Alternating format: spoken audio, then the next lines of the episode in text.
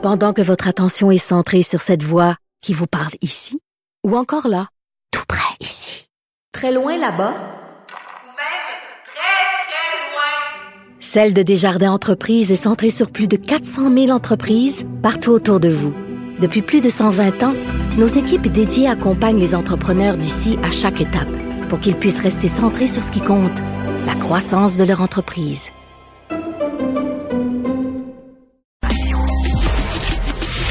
Le, commentaire de Emmanuel Latraverse. Des analyses politiques pas comme les autres. Bonjour Emmanuel. Bonjour. Alors le député euh, péquiste euh, d'hier, Sylvain Roy, devenu indépendant avec sa décision vendredi, euh, qui avait envoyé un message Twitter, mais c'était quand même assez succinct, assez euh, bref. Euh, ben aujourd'hui, il a donné des entrevues pour s'expliquer davantage. Oui, et c'est rare, et c'est toujours périlleux hein, pour un chef déjà affaibli par le départ d'un des siens de l'entendre aller sur toutes les tribunes, aller laver son linge sale en public. Mais dans le cas qui nous préoccupe, sérieusement, je pense que M. Roy a fait une faveur. hein, M. Paul Saint-Pierre Plamondon. C'est-à-dire? Ben, l'idée, c'est pas que c'est une bonne nouvelle pour le PQ qui quitte. Là. On s'entend, le PQ n'a pas le luxe de perdre des députés. Là. OK? Mais quand on l'entend, devient clair, c'est que il n'a s'est jamais entendu avec M. Plamondon. Il n'a jamais essayé de s'entendre avec M. Plamondon. Faut-il rappeler qu'au lendemain de sa victoire, il refusait de le reconnaître. tu sais. Il disait qu'il aurait à... Et il y a quelque chose d'incohérent dans son discours. Premièrement, il se présente comme un objecteur de conscience dans son entrevue avec le journal euh, de Montréal. Je m'excuse, Mario, là, mais des objecteurs de conscience, là, c'est pas des députés qui voient pas un enjeu politique du même œil que le reste que le caucus. C'est des objecteurs de conscience, là. C'est des gens qui sont refusés d'aller se battre à la Première Guerre mondiale ou pendant la guerre du Vietnam ou qui ont tout sacrifié pour mener un combat contre le nazisme ou le racisme, l'esclavage, euh, les lois contre les Noirs aux États-Unis. Sais, pas un député qui est en chicane avec son parti. Là. Fait que ça, déjà, là, c'est. Non, mais on jase, là. Tu sais, je veux dire, Non, non, non, t'as tout à fait c'est raison. T'as mille fois raison. Puis après ça, de dire, de reprocher à son chef de avoir fait du jeunisme, je savais pas que c'était une le jeunisme, une idéologie, parce que M. Plamondon veut recruter des jeunes, renouveler le parti.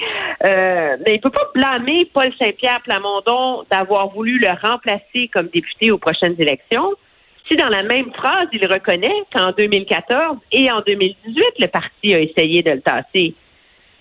Puis après, il ne peut pas reprocher à M. Paul Saint-Pierre Plamondon de n'avoir pas eu le leadership pour affronter le PQ quand monsieur, le, le, la, FTQ dans des dossiers de relations de travail, quand M. Plamondon a dit que c'est lui qui allait s'occuper des dossiers. Je veux dire, à un moment donné, c'est quand il conclut qu'il ne voit pas d'autres véhicules que le PQ pour faire la souveraineté, ben là, à un moment donné, qu'est-ce que tu veux? Tu veux un autre chef. Mais le chef, c'est 56% des membres qui l'ont choisi. Ah là. ouais. Non, je pense que c'est ça. Lui, est... mais ce que j'entends là entre les branches, c'est qu'il est- bon, il, il trouve que c'est un chef un peu urbain, mettons. Je vais le dire comme ça là. C'est- il est pas sûr que c'est un chef pour gagner euh, en Gaspésie. Non, mais peut-être. Puis peut-être que M. euh, Saint-Pierre Plamondon est trop urbain. Mais qu'est-ce que tu veux? À un moment donné, il y a- la démocratie, ça compte pour une raison. Là. Absolument. Et Les, les membres du PQ ont choisi ce chef-là. Les membres du PQ se sont rangés derrière ce chef-là. Le caucus s'est rangé derrière lui. Fait que là, tu peux pas dire, ben moi, je suis pas content parce qu'il est allé étudier à l'université Oxford puis qu'il est pas, euh, qu'il est trop urbain à mon goût, là. Je veux dire, c'est, Mais bon, euh, épisode, épisode clos. Euh, épisode clos pour le PQ. Euh, je pense qu'avec ce qu'il a dit aujourd'hui, effectivement, il a comme démontré que c'était dû. Là. Il y avait rien à faire, c'était pas réconciliable. Euh, reste pour le PQ. Tu sais, la grande question, c'est là... euh, il leur reste sept sièges. Est-ce que Pascal Bérubé et Véronique Yvon se représentent? Est-ce qu'ils vont gagner? Des comtés comme Ben, ça qui échappent? Est-ce qu'ils vont être capables de les regagner? C'est c'est tout ça la grande question. là.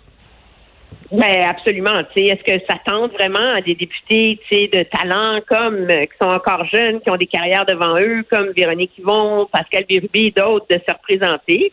Et est-ce que le Parti québécois est capable de garder ces circonscriptions-là sans la vedette qui les représente? Véronique Yvon est un îlot péquiste dans une mer caquiste là, en ce moment. Là. elle, elle n'a été réélue que parce que c'est elle, on s'entend.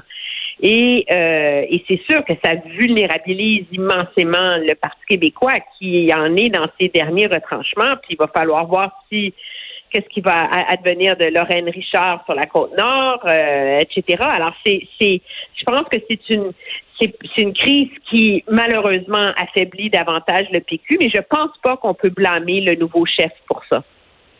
Euh, et euh, mais ça vient lui compliquer encore plus, encore davantage euh, la tâche. C'est très très très clair là.